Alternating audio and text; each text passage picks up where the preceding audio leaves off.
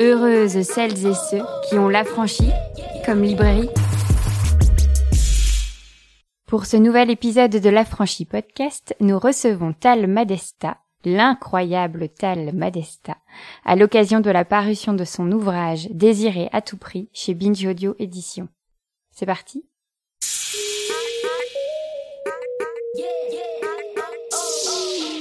Bonsoir Tal.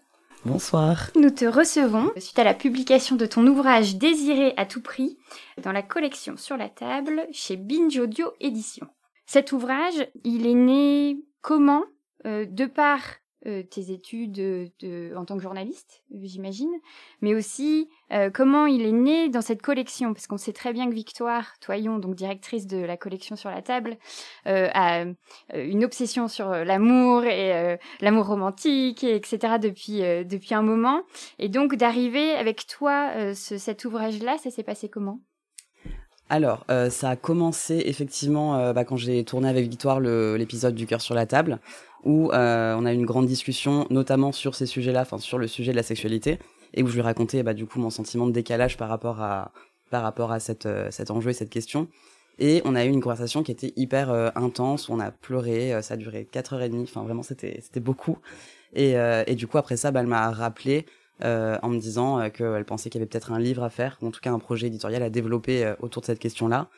Et après, moi de mon côté, effectivement, c'est déjà des questions auxquelles j'avais réfléchi depuis depuis un bon moment, euh, de par bah, mon parcours personnel, et aussi parce que j'en avais parlé euh, beaucoup avec des, des, amis autour de moi, et enfin on partageait euh, tous et toutes ce même, ouais, ce même sentiment de, de décalage et de et de, de dysfonction. Et je pense qu'on avait, je me suis dit voilà il y a des choses à dire peut-être sur ce sujet quoi. Enfin en tout cas c'est pas que moi qui le, de cette manière, et du coup il y a peut-être des choses à dire. Donc c'est un peu parti. on va dire c'était les bonnes étoiles qui sont alignées.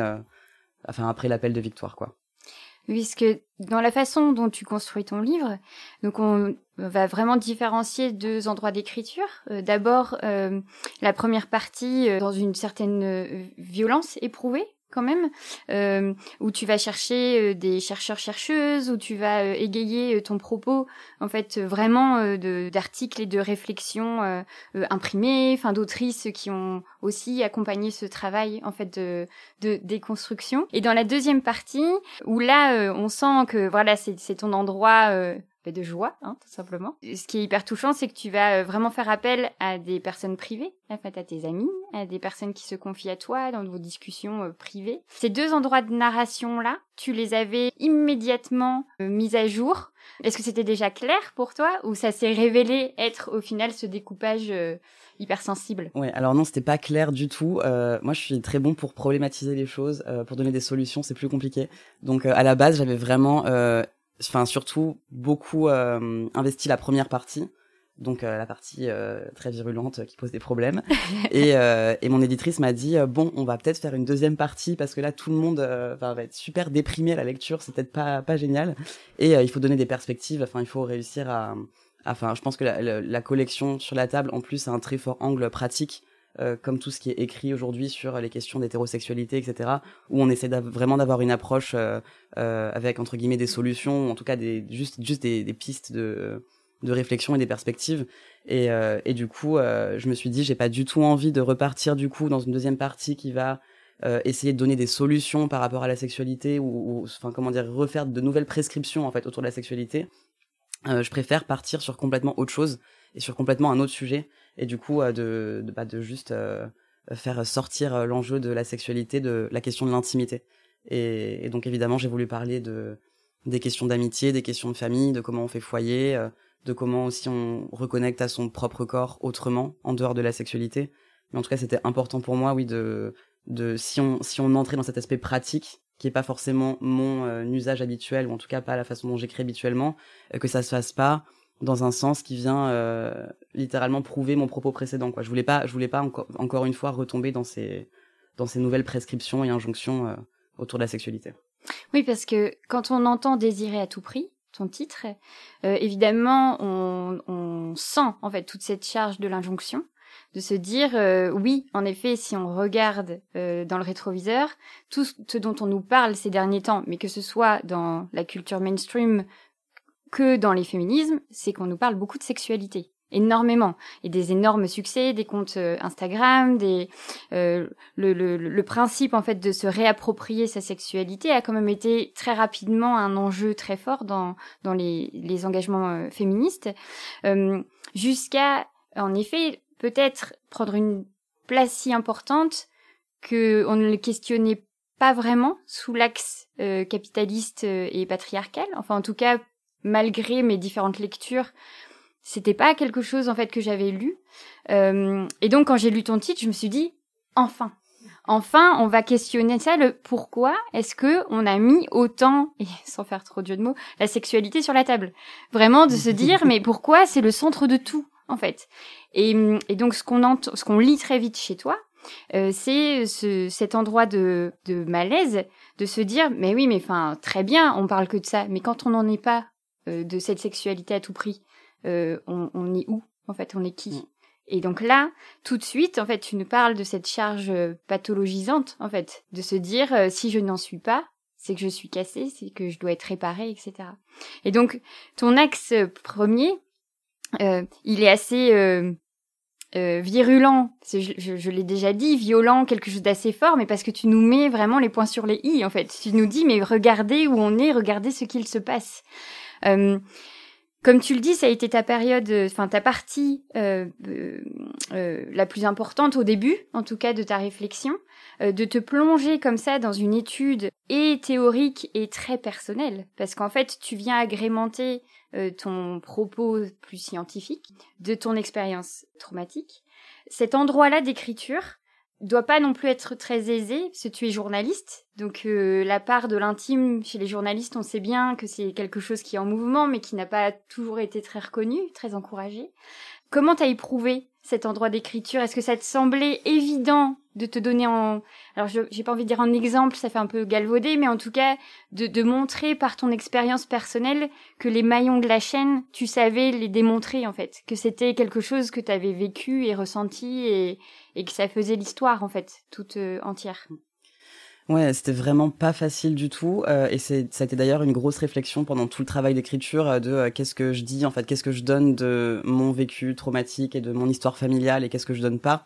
Donc c'était un c'était un peu compliqué. J'ai toujours eu une espèce de de pudeur étrange quoi pendant tout le long de l'écriture où je me suis dit mais c'est trop c'est trop et en même temps avant d'être journaliste j'étais dans le mouvement des collages où littéralement j'ai je pense que j'ai raconté l'histoire de ma famille à peu près 350 euh, 000 fois. Donc, euh, donc il y a aussi, je pense, un, un, détachement qui se crée au fur et à mesure, euh, qui entre dans le processus de guérison pour moi, où ça m'a tellement aidé en fait d'en parler, d'en parler, d'en parler, qu'au bout d'un moment, ben, je pense on fait un peu la paix avec ce qu'on raconte et ce qu'on dit. Euh, et puis dans le cadre du livre, c'était aussi, c'était plus compliqué parce que là, du coup, c'est une trace écrite, donc je me dis ça reste, c'est quand même euh, je pensais à ma mère tout le long. Je me disais, mais ma mère, quand elle va lire ça, elle va, ça va vraiment la bouleverser. Ça va lui, enfin, comment dire, il y a plein de souvenirs qui vont remonter. Ça va être très compliqué. Donc euh, voilà, il y a plein de choses auxquelles on pense pas forcément, euh, peut-être en le lisant. Mais moi, j'avais dans la tête euh, ces, ces peurs-là tout le long. mais en même temps, je me dis, bon, pour créer un effet d'identification, il y a rien de mieux que de parler de soi et de et de parler de ce qu'on a vécu et de fait là aujourd'hui la plupart des retours je pense que j'ai sur le livre euh, ils sont aussi sur cette partie du partage des violences euh, où on dit que voilà sans que ce soit des histoires forcément similaires mais en tout cas qu'il y a des ponts euh, et que du coup ça permet d'expliquer sur le sujet de la sexualité ben, un certain rapport euh, euh à la sexualité qui peut être euh, voilà euh, influencé par par ces violences vécues quoi donc donc je regrette je regrette pas du tout de l'avoir fait ça a été difficile c'est clair euh, mais je pense que c'est important aussi de donner un peu de soi pour euh, pour que le propos y prenne vie. Je voulais pas faire quelque chose de juste euh, juste théorique et froid. Mais c'est ce qui vient en plus résonner avec ton épisode du cœur sur la table, de comprendre le système, enfin la force systémique de l'hétéro-patriarcat dans une histoire personnelle et dans un cheminement intime ça avait vraiment donné grand sens, en fait, je trouve, au, podcast de Victoire, qui essayait de montrer euh, tout ce qu'on pouvait avoir derrière ce fameux euh, amour hétérosexuel, en fait.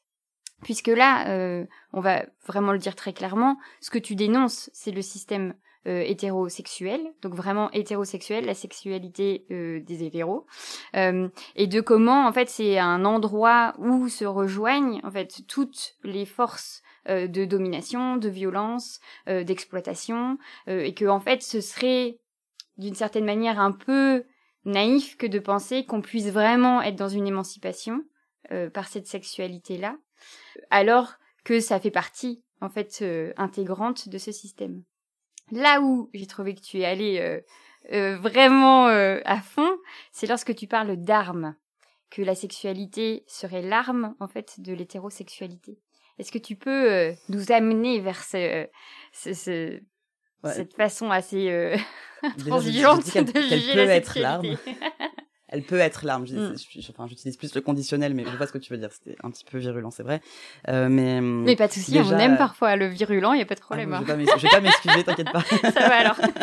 mais euh, mais oui, non. Déjà, quand je quand je parle d'hétérosexualité, euh, euh, c'est pas de sexualité hétéro, c'est vraiment bah, du système hétérosexuel, donc euh, au sens de euh, d'un système qui va structurer la société sur le plan idéologique, culturel, sur le plan social, etc. Donc les pratiques hétérosexuelles en soi Enfin, je, suis qui moi pour euh, apposer un regard ou un jugement dessus? Enfin, c'est vraiment pas le pas mon pas mon sujet forcément. Euh, mais mais oui, ce qui est sûr, c'est que j'ai toujours en fait été un peu intrigué par le fait qu'on présente euh, la sexualité et notamment hétéro parce que beaucoup de, de, de, on pourra en après mais de contenu sexpositif parlent de sexualité hétéro euh, et qu'on présente du coup cet espace là comme forcément nécessairement euh, un espace de d'émancipation et de libération alors que dans le vécu de plein de personnes ça a été un espace de violence. Donc je dis pas qu'il l'est nécessairement mais en tout cas que que la sexualité est ambivalente en fait que ça peut être un, un terrain récréatif entre guillemets anodin mais que ça peut aussi être utilisé comme une arme contre euh, contre ses victimes. Et genre enfin pour, pour le coup c'est pas moi qui invente ça euh, la notion de devoir conjugal c'est littéralement ça. C'est la c'est de la soumission enfin c'est de l'exploitation sexuelle dans le cadre conjugal. Il y a d'autres formes d'exploitation. Enfin ça fait partie pour moi de tous ces enjeux de care et de travail domestique qui qui font partie bah, de tout ce qu'on appelle voilà le travail reproductif quoi. Donc donc, euh, donc oui, bien sûr que dans ce cadre-là, à partir du moment où la sexualité, dans la sexualité hétéro, euh, euh, elle peut être pourvoyeuse d'enfants et du coup de, création de la classe de travail, etc. Ben, elle peut être utilisée comme une arme à la fois de domination dans le cadre des violences et d'exploitation si on parle en termes vraiment de travail que ça constitue pour les femmes. Oui, c'est ça. En fait, dans cette première partie, tu es vraiment dans un endroit de démonstration systémique. Et c'est vrai que ça peut être assez impressionnant à lire et, comme tu le dis si bien, de savoir détacher le principe systémique de l'histoire personnelle. C'est-à-dire que, pour le coup, à l'envers de l'intimé politique, mais de savoir aussi dire, euh, euh, non, on n'est pas là à dire euh, toutes les relations hommes-femmes euh, sont pourries et, et on peut pas du tout, on peut rien sauver. C'est pas ça ce qu'on dit, c'est ce qu'on dit. Attention, il y a cet endroit-là en fait de l'hétérosexualité qui, comme dans tout le reste en fait du système, euh, n'échappe pas euh, à la règle en fait. Euh, on retrouve en fait la même chose que dans l'espace de travail, que dans l'espace domestique, que dans l'espace familial, que c'est des choses qui sont qui infusent en fait partout. Là où tu rebondis aussi, c'est sur la force capitaliste. Euh, et ça, c'est vrai que, euh, donc comme je le disais, il y a énormément euh, de littérature sur la sexualité, beaucoup de Kama Sutra, divers et variés, des jeux, des sextoys, des applications, des... Et donc, en effet, il y a un sérieux commerce en fait de cette sexualité-là, euh, euh, qui entre dans toujours ce fameux système d'aller chercher en fait euh, l'argent là où il y a des possibilités de développer. Mais ce qui m'a aussi intéressé, c'est que tu nous précises que pour autant, ce ne sont pas toutes les sexualités, qu'on parle bien d'hétérosexualité et qu'on ne fait pas argent en fait de des autres sexualités de la même manière, ou en tout cas qu'on ne parle pas des sexualités lesbiennes, gays, euh, sous ce même prisme capitaliste. Tu pourrais euh, développer un petit peu à ce sujet? Bah, euh, Déjà, je pense que, enfin, pour moi, le, cet impératif sexuel et du coup tous les marchés qui sont créés, je dis pas qu'ils se posent pas du tout euh, sur les sexualités LGBTI. Enfin, ne serait-ce que la notion de pinkwashing, c'est littéralement ça, c'est vendre avec donc des orientations sexuelles, des identités de genre. Enfin bon, bref, je pense pas qu'on soit hors marché simplement parce qu'on est ni cis ni hétéro. par contre, je pense que cet impératif sexuel, il a pas la même fonction dans la société euh, où on va on va encourager, euh, enfin comment dire, on va tout faire pour euh, normaliser la sexualité hétéro, quand on va tout faire pour présenter les autres sexualités comme nécessairement déviantes et nécessairement, euh, enfin voilà, tout ce vocabulaire réactionnaire autour du fait que que c'est pas naturel, qu'on choque les enfants, etc. Donc il y a, y a, un vrai découragement à explorer ces ces liens là et forcément bah le marché il s'adapte enfin c'est aussi une question de une question de proportion quoi Enfin, moi, je trouve que la plupart des comptes, par exemple, sexpositifs, donc qui aussi sont vraiment les catalyseurs de ces nouveaux marchés, parce qu'ils leur permettent de, euh, de voilà, de, de vendre des produits à moindre, euh, à moindre réputation, avec justement ce vernis euh, féminisme washing, etc. Bah, c'est souvent des comptes hétéros. Enfin, en tout cas, qui visent principalement dans leur discours les, les femmes hétéros. Et, euh, et je trouve que c'est pas, c'est pas anodin. C'est que encore une fois, ça rentre dans cette optique. On essaye d'encourager et de normaliser au maximum la sexualité hétérosexuelle quand nous, euh, c'est euh, enfin il y a, quand même un, un socle oui d'arguments réactionnaires qui se pose de façon très très forte. Donc pour moi oui cet impératif sexuel qui vient aussi en fond ben, normaliser ce que ce que doit être la famille ce que doit être le couple etc évidemment que ça se porte pas de la même manière selon qu'on soit un, un couple hétéro ou pas quoi c'est parfois un petit peu, je trouve, délicat de, de savoir exactement où se placer, en fait, parce que ces endroits-là de capitalisme, évidemment qu'on ne les aime pas spécialement, surtout quand ils sont dans du washing, donc où ils utilisent les causes à des fins capitalistes.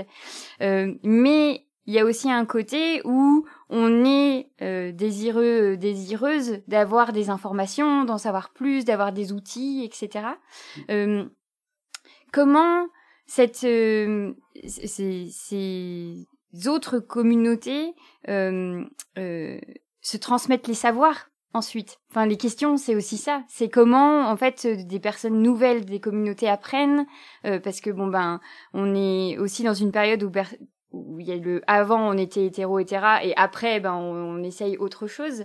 Et donc cet endroit là de découverte en fait euh, puisqu'on est en train de parler des sexualités il se fait où? Oui pour moi c'est du savoir communautaire au sens où on n'a pas attendu le capitalisme pour se transmettre des informations euh, et pour créer du lien.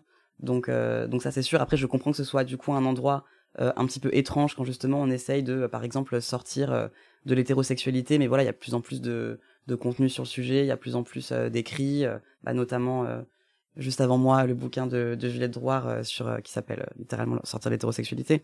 Donc il y a des possibilités. moi, ce que je questionne, c'est plus comment dire le fait que l'objet sex positif initial, qui est vraiment bah, l'apprentissage du safe sex, l'apprentissage du consentement, etc., qui était vraiment son objet historique, euh, ben est tendance à être dévoyé avec les années au profit d'une espèce de toute euh, de, de surprésence du marché quoi. Et, je trouve ça, enfin, je trouve que c'est questionnant d'avoir, par exemple, sur euh, des comptes ou des plateformes euh, Sexpo, euh, des contenus pédagogiques sur les IST, à côté de, de par exemple, la vente de, de, produits et de services. Enfin, je, je trouve qu'on est vraiment dans une espèce de mélange des genres qui est dangereux parce qu'on parle là d'une info de santé publique, enfin, d'une info d'intérêt public, et de l'autre, on est vraiment dans une espèce de d'intégration et d'entrisme du marché très très fort et c'est vraiment cette, euh, cette espèce d'ambivalence que je que j'ai beaucoup de mal à, comprendre en fait, que je trouve pas forcément justifiable. Oui, et qui vient aussi euh, euh, isoler, comme on le disait un peu plus tôt, les personnes qui se retrouvent pas non plus dans ce tout sexuel. Parce que en vrai, dans le désir à tout prix, il y a aussi cet endroit-là de faire norme, c'est-à-dire de, de considérer que tout le monde tout le monde ait juste envie de sexualité, alors que ce n'est pas du tout le cas. Je me souviens à l'époque de tout le travail qu'a fait Emmanuel Richard sur les corps abstinents, par exemple. Ben, elle a eu énormément de presse à ce sujet-là parce que je pense que personne n'avait émis l'idée, en fait, que ça puisse être plus qu'un cas euh, isolé, en fait. Et donc, quand tu questionnes euh, cet endroit-là de la norme et de la majorité, de dire, mais en fait, on nous fait penser que c'est une norme et que la majorité y porte cette norme, alors qu'en fait, on, on, on, encourage une majorité à aller vers cette norme, mais qui ne lui convient pas forcément. Bah, il, y a une, il y a une phrase dans le livre, alors il faut que je la mm. retrouve du coup là, mais euh, c'était euh, euh, la norme est-elle le propre de la majorité ou le désir d'appartenir à la majorité supposée? Voilà. C'est celle-là. c'est complexe. mais, mais je pense que c'est vraiment ça, quoi. C'est mm. que l'idée, l'idée de la norme qu'on a, euh, qu'est-ce qu'elle veut dire en réalité euh, dans le livre je parle d'oasis euh, d'horizon inatteignable parce que enfin je sais pas si je reprends par exemple le chiffre consacré des 1% d'asexuels qui est vraiment voilà un petit peu le chiffre officiel mais qui est complètement remis en question par les sphères par les sphères ACE qu'est-ce qu'il veut dire? Enfin comment il a été enfin à, à, partir du moment où peut-être probablement si vous êtes là on est tous et toutes dans cette salle à avoir ce rapport très très ambivalent à la sexualité, je pense que les 1% sont complètement sous-estimés. Donc qu'est-ce qu'on comment on identifie ce décalage-là par rapport à la sexualité? C'est notamment pour ça que je voulais pas partir du prisme asexuel en soi. C'est que je pense qu'on est beaucoup plus, en fait, même les personnes qui s'identifient pas ACE, à être dans ce dans ce décalage. Du coup, à partir de ce moment-là, c'est quoi la norme?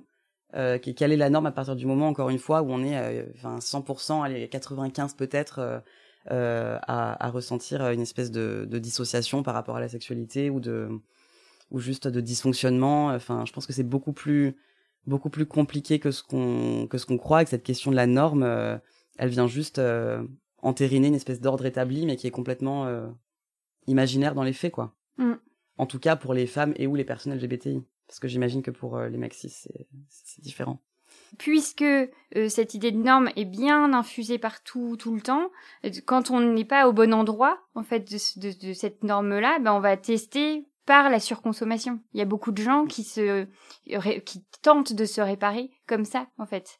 Oui, et puis je pense que c'est pas euh, enfin comment dire, c'est pas qu'une démarche euh, de enfin comment dire, de soi-même, on est très fortement encouragé euh, à juste rejoindre la norme supposée et ça se pose dans le cas de la sexualité mais pas que je pense. Et et effectivement enfin je sais pas, je prends l'exemple dans le livre de la sexothérapie que j'avais faite quand j'avais 20-21 euh, ans. Euh, enfin, enfin, j'étais quand même euh, voilà une jeune personne qui se débattait avec avec ce décalage-là où j'avais un très très fort passé de violence, etc. bah la, enfin la, la, sexologue, elle était très bienveillante, mais c'était 100% du mais vous êtes sûr, mais tentez ceci, mais tentez cela, mais c'est une question de communication, essayez de plus identifier vos besoins, de les exprimer à votre partenaire, enfin comme si encore une fois c'était de ma faute, en tout cas que c'était quelque chose que j'avais pas enfin j'avais pas essayé assez quoi. J'étais pas euh, assez aventureux ou assez ceci ou assez cela. Et, et je pense que cette euh, lecture là elle souffre d'une espèce de décontextualisation totale de tous les mécanismes qui entrent en compte quand on parle de sexualité et notamment du fait qu'elle soit complètement euh, traversée pour beaucoup de, de violence sans, sans forcément avoir un passé de, de violence euh, intrafamiliales ou de violences sexuelles euh, très très euh, traumatisant. Mais enfin je veux dire c'est je pense très compliqué pour tout le monde comme lieu même en ayant vécu moins de violence. Mmh. c'est un lieu de vulnérabilité c'est un lieu de mise à nu littéralement. Enfin c'est c'est c'est très compliqué quoi de d'atteindre je, je, trouve cette ce, ce lâcher prise ou cette cette espèce de confort total qu'on qu'on nous vend pour être soi-disant libéré quoi. Oui, c'est ça, tu parles, euh, tu, tu, dis même de tu cherchais le déclic. Leur déclic et lâcher prise sont vraiment les deux mots qui font un peu crisper, j'ai l'impression, euh, toute personne qui a, enfin, qui essaye et qui réfléchit autour de ces sujets, de se dire comme s'il y avait une sorte de descente euh, incroyable du moment où ça y est, tout est remis dans l'ordre, tout est aligné, la sexualité est absolument dingue et c'est parti. Alors que, puisque, comme tu le disais, euh, je crois que tu, tu parlais d'une sorte d'Eldorado inatteignable, en fait, pour beaucoup de personnes, ça n'arrivera jamais, en fait, parce que c'est pas du tout, euh, c'est pas du tout cet endroit-là qui va représenter désir, jouissance et plaisir. C'est les un peu la triptyque mm. euh, euh, qui peut être diabolique et tant espéré. Il y a toutes ces images euh, tellement dingues en fait qui accompagnent et notamment dans la pop culture ce fameux déclic que c'est une, enfin c'est un coup de pression incroyable pour les personnes qui se démènent en fait dans leur sexualité.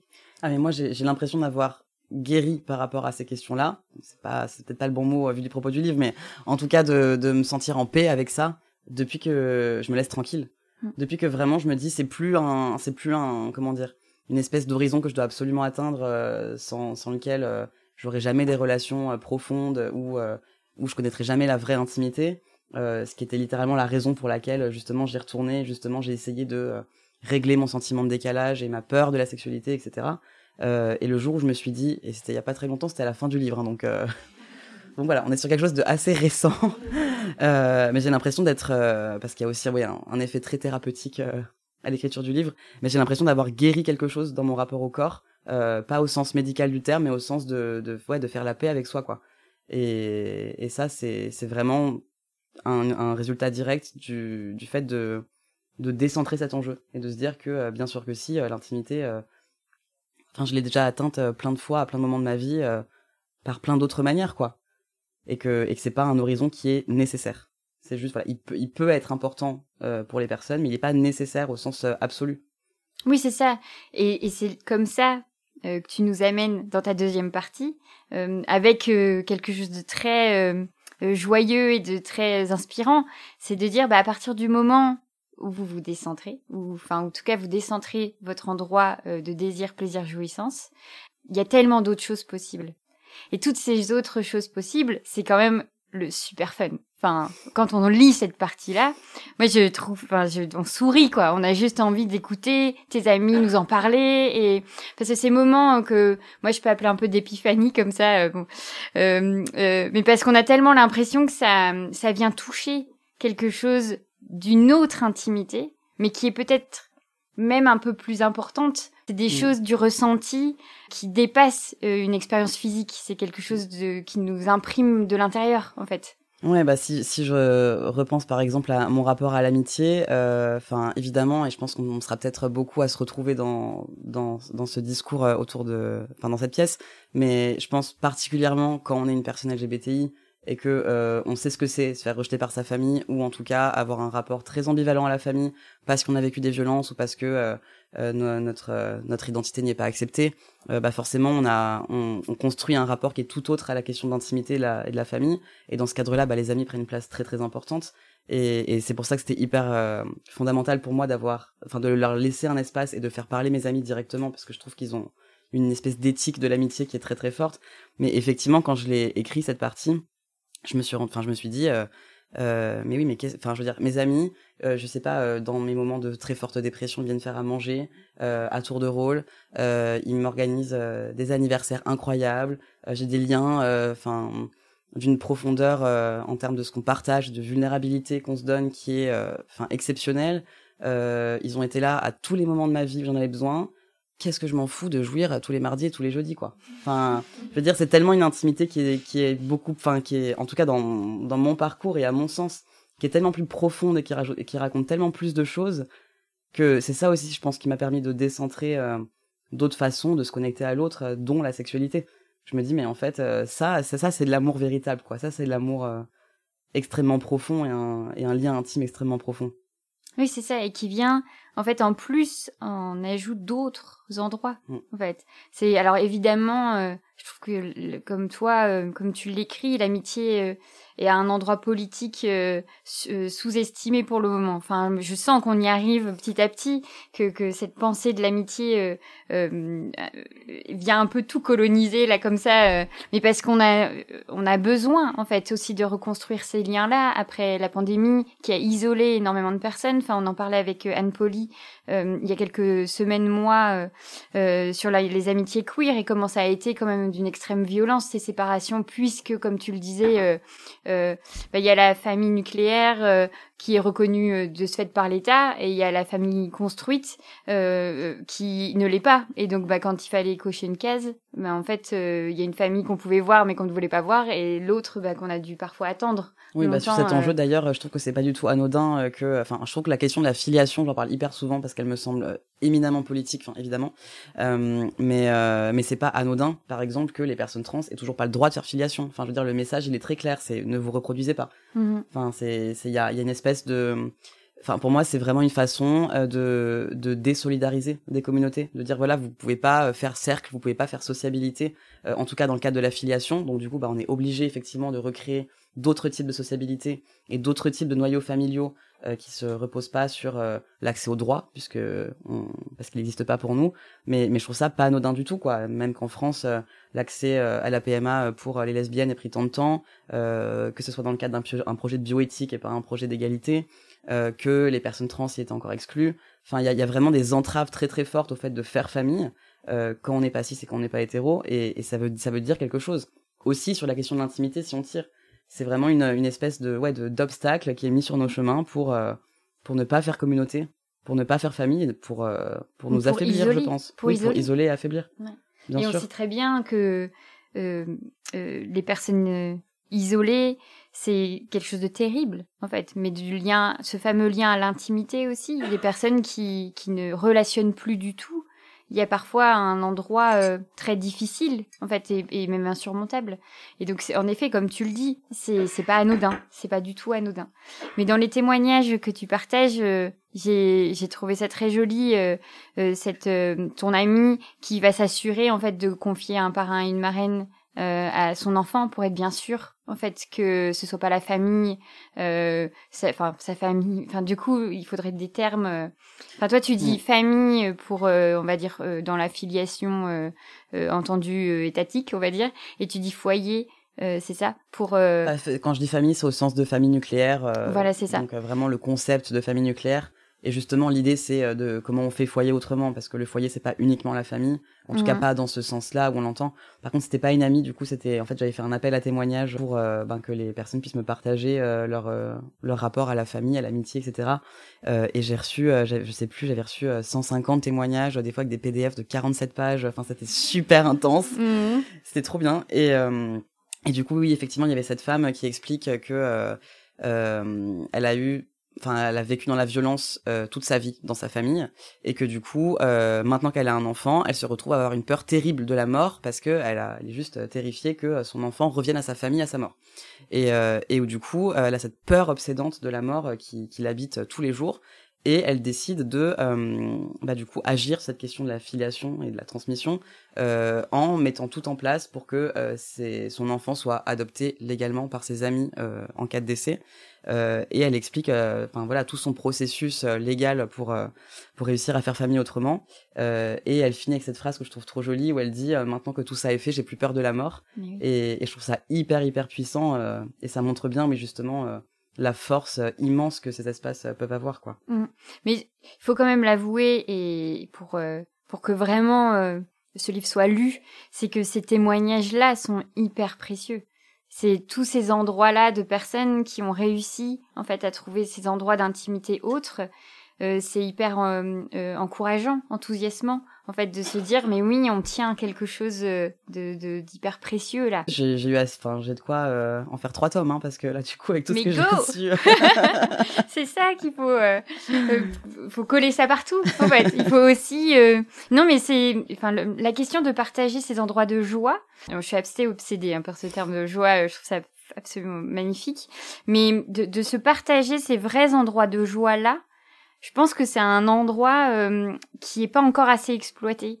Parce que on a besoin en fait de, de sentir vers quoi on doit aller. Parce que c'est quelque chose qui nous réveille, qui nous surprend, qui nous enfin c'est tout le le schéma euh, dont tu parles aussi dans les autres narrations, les autres façons de raconter des histoires dont on on est on a une appétence. J'ai l'impression, en fait, euh, et notamment ici, et j'ai beaucoup de chance pour ça, de, de, d'un public qui a envie de lire autrement, euh, qui a envie de se de, de, de, découvrir d'autres histoires. Et c'est comme ça en fait que ces endroits de joie je trouve peuvent arriver. Bah pour moi oui c'était hyper important parce que euh, si je prends le cas de la communauté trans euh, enfin bien sûr qu'il y a beaucoup de joie dans ce qu'on crée ensemble mais enfin en termes de ce qui nous arrive c'est clairement pas la, la, chose la plus joyeuse du monde. À partir du moment où on vit enfin on, vit des décès en permanence des suicides en permanence des rejets familiaux en permanence je veux dire c'est quand même beaucoup une communauté du deuil je trouve. Et, et, du coup c'était évidemment hyper important pour moi de de montrer des perspectives parce que j'ai l'impression que c'est compliqué et c'est normal qu'on en ait euh, au vu. Enfin après moi je suis clairement euh, euh, complètement euh, en haut du panier quand il s'agit des conditions de vie etc. Enfin déjà je suis un homme trans. Enfin c'est beaucoup plus compliqué pour les femmes trans. Euh, mais quand je vois mes amis IES autour de moi, enfin je veux dire c'est c'est un parcours de déclassement qui est insupportable et qui isole énormément. Donc donc oui oui je pense que essayer de de, de faire d'autres narrations un peu autrement. Et tout à l'heure, d'ailleurs, je parler de euh, Luz Volkman, qui est une poétesse trans euh, qui publie chez Blast. Euh, ben, en fait, j'adore son travail aussi parce que euh, voilà, ça permet de montrer d'autres perspectives d'un point de vue trans et qui montre qu'on peut trouver de la joie dans des choses même parfois minimes du quotidien, mais qui viennent un peu agir en espèce d'antidote mm. à, à toute cette question du deuil qu'on vit en permanence, quoi. c'est ça. J'ai été extrêmement touchée par ta fin. Vous le savez ici, on aime bien garder un peu de suspense. Euh, donc, si vous ne souhaitez pas l'entendre, elle ne sera pas lue. On va faire un vote à main Tal. levée, je pense. Voilà, c'est ça. Par contre, si vous avez envie d'avoir ce petit frisson que j'ai ressenti à la lecture, euh, si vous ne l'avez pas encore mets la lu. pression. Mais je sais, mais moi j'ai envie que tu le lises, alors. euh, mais donc voilà, on est. qui ne veut pas Qui ne veut pas que Tal lise sa fin Ok, bon, bah, je pense que le calcul va être assez rapide. Mais voilà. Ok, alors. Je repense au récit que je livrais au tout début de ce livre, dans lequel je racontais mon rapport effréné et obsessionnel à la sexualité. Je repense au désespoir que je ressentais à l'idée de n'avoir pas accès à cet horizon fantasmé de l'intimité véritable, épanouie, constante, explosive, régulière, jouissive, entre deux personnes. Je pensais mon corps comme étant en dormance, attendant le salut que m'apporterait la libération sexuelle promise par tous. Je contemple la violence des mots que j'employais pour désigner mon incapacité, mon décalage, mon impossibilité de fonctionner comme tout le monde. Comme je regardais sans bienveillance et sans amour mes insécurités, mes peurs, mes blocages, mon désintérêt, mes désirs. Je réalise que tout ce temps, je parlais de mon corps, soit comme d'une machine cassée, soit comme d'une enveloppe morte et vide. Pourtant, j'ai toujours vécu et ressenti très intensément. Je le comprends à présent. Je suis profondément attaché au toucher, J'exulte lorsque mes doigts dansent sur un piano. J'adore sentir la rugosité des pages des livres que je fais défiler. Je ne me sens jamais aussi soulagé que lorsque je prends dans mes bras les gens que j'aime, que je passe ma paume dans les cheveux de la femme qui partage mon quotidien. Je suis secoué chaque jour par mille odeurs qui me ramènent au monde. Je me sens explosif et fort comme de l'acier lorsque je cours pendant des kilomètres. Je regarde mon corps avec beaucoup plus d'attention et de présence depuis que je transitionne. Je comprends enfin que pendant toutes ces années, J'attendais désespérément de me trouver dans cet espace inatteignable, dans lequel je me trouvais en réalité déjà. Je veux donc finir sur les mots que m'a confiés Elsa, et qui rejoignent les miens. Je me souviens d'une amie, qui m'a dit un jour, sous la forme d'un secret, qu'elle avait plus d'orgasme en lisant des poèmes qu'en faisant l'amour. C'était il y a longtemps, au début j'avais trouvé ça un peu bizarre, aujourd'hui je crois que l'émancipation débute à l'orée de ce secret. Ah non, mais moi, ça me. Ce passage, il me bouleverse. Je trouve que c'est magnifique. Merci beaucoup, Tal, pour ce moment. Merci et merci à tout le monde. Alors, heureuse? Vous venez d'écouter un nouvel épisode de la Franchie Podcast en compagnie de Tal Madesta, à l'occasion de la parution de son ouvrage Désiré à tout prix chez Binge Audio Édition.